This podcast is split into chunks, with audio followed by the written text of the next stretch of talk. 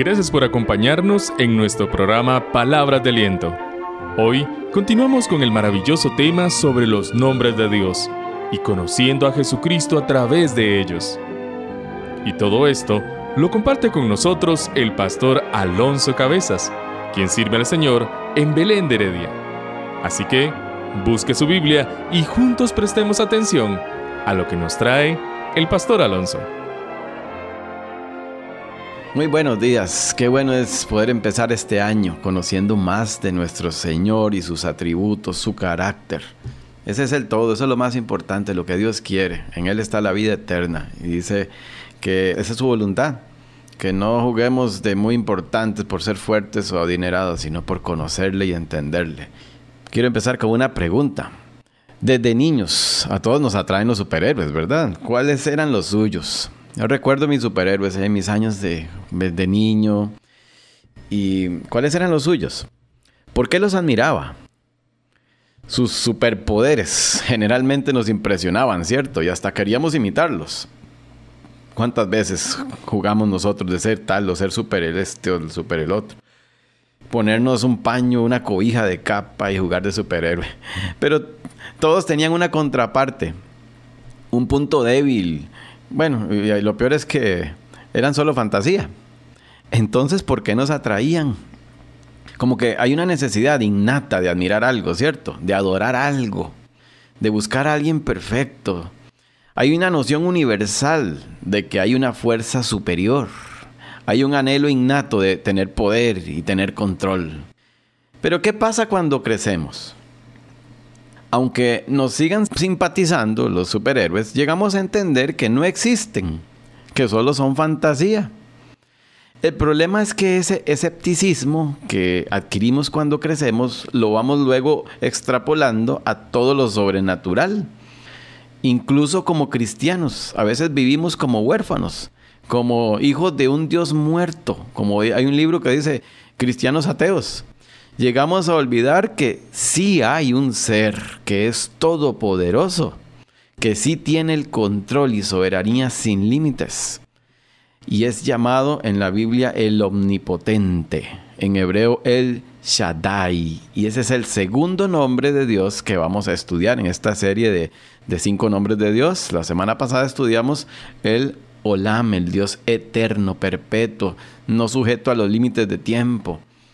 Hoy vamos a estudiar el Shaddai, el Todopoderoso, el Dios omnipotente. Habla del máximo poder de Dios sobre todas las cosas. La palabra omnipotencia se deriva de dos palabras latinas, omni, que significa todo, y potens, que significa poderoso, o sea, todopoderoso. En griego es pantocrator, que significa posesión de todo poder y autoridad, todo gobernante, se da la imagen de un Dios como soberano, absoluto y universal. El Shaddai es el nombre de Dios que en la traducción Reina Valera aparece con la palabra todopoderoso. Otra que me gusta mucho esta traducción es el Dios que es autosuficiente, que es lo mismo que todopoderoso, o sea, no necesita de nadie. Algunos estudiosos traducían antiguamente el Shaddai como el Dios del monte, ya que los montes eran escenarios de teofanías o apariciones de Dios. Habla del máximo poder de Dios sobre todas las cosas, un Dios que está superior. En el libro Teología Sistemática de Wayne Gruden, él escribe, la omnipotencia de Dios quiere decir que Dios puede hacer toda su santa voluntad, lo que Él quiera. Eso es sinónimo de soberanía. La primera mención de este nombre la tenemos en Génesis 17.1, cuando dice que Abraham era ya de 99 años cuando se le apareció el Señor y le dijo, yo soy el Dios Todopoderoso, anda delante de mí y sé perfecto. Vean qué declaración que Dios mismo hace. ¿Y qué debe producir esa declaración en esta persona? Uf, después de tener un encuentro con el Dios Todopoderoso, ande delante de mí sírvame, sígame, adóreme, sea perfecto. Un encuentro con Dios no pasa desapercibido, como dice la frase que por donde Dios pasa, algo pasa.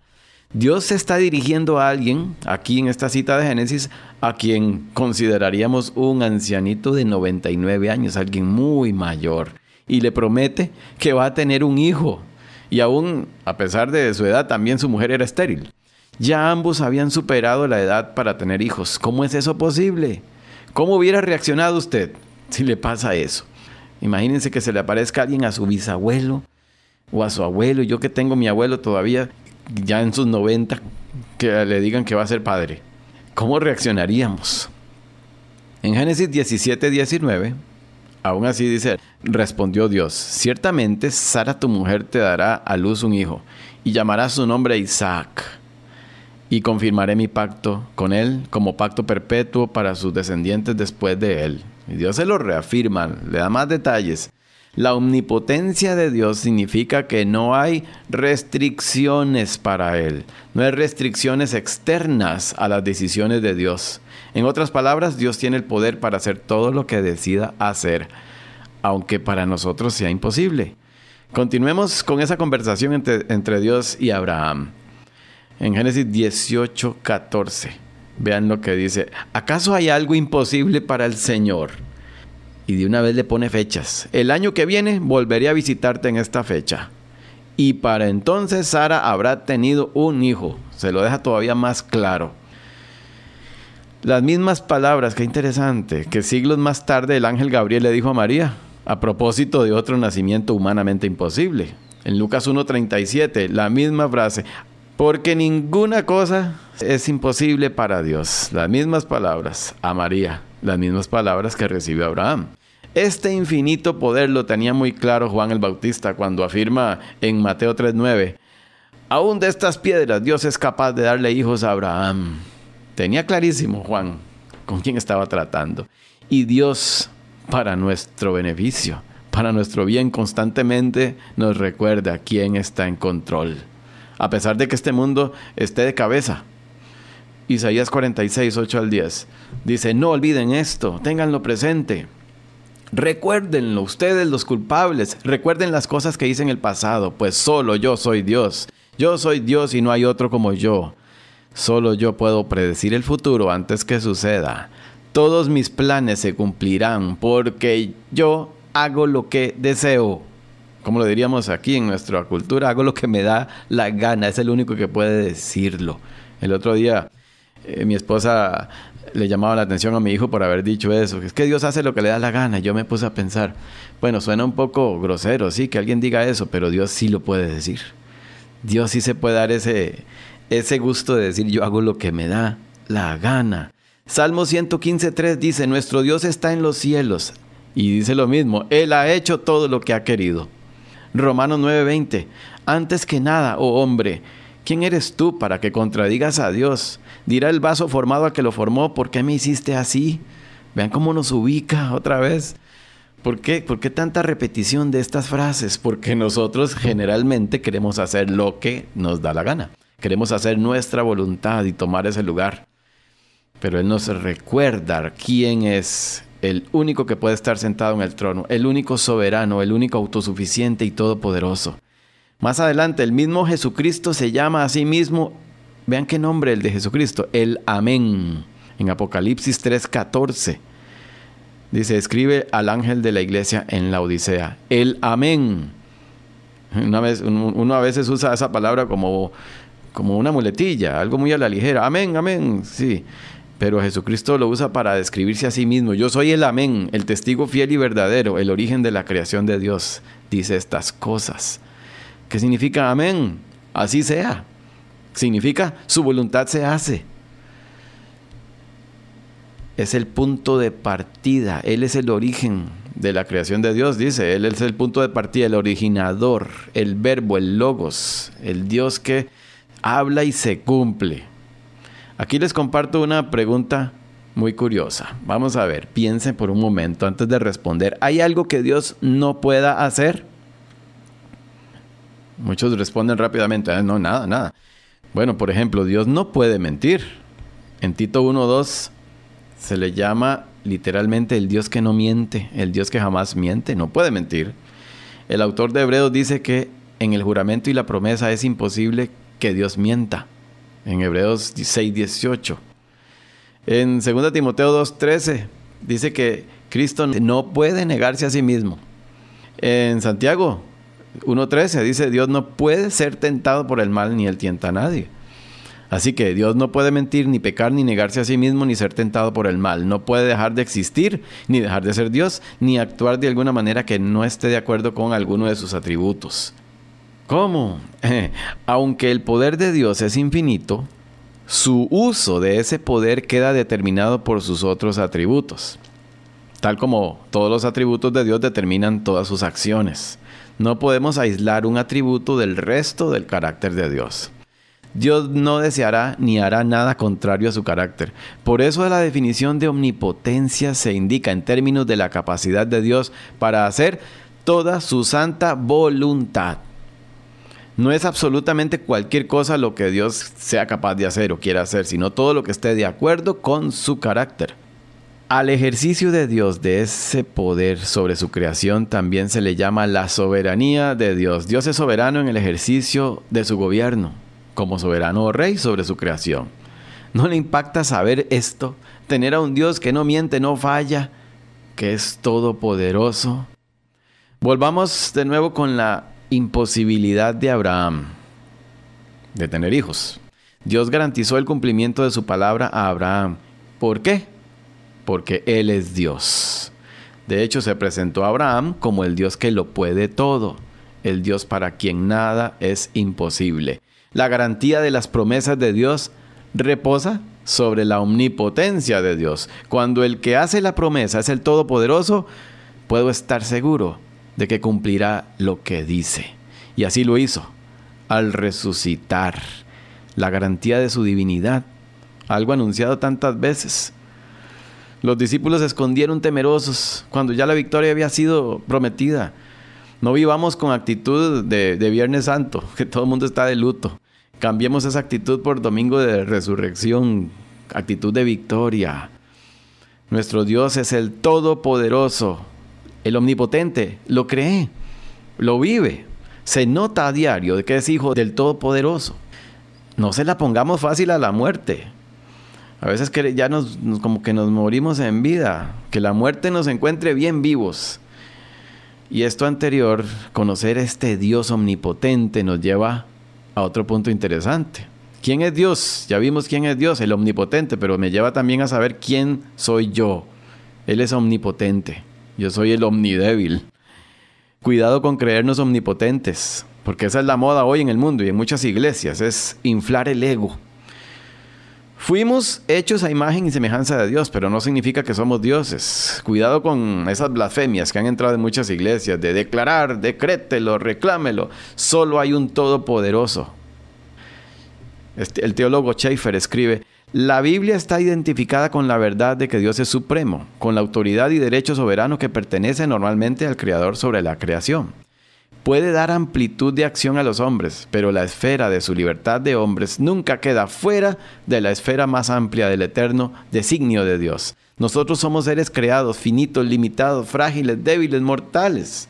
No juguemos a ser Dios. Salmo 103, 14 al 16 dice, porque Él conoce nuestra condición, se acuerda que somos polvo, que somos como hierba, como la flor del campo, que pasa el viento y perece.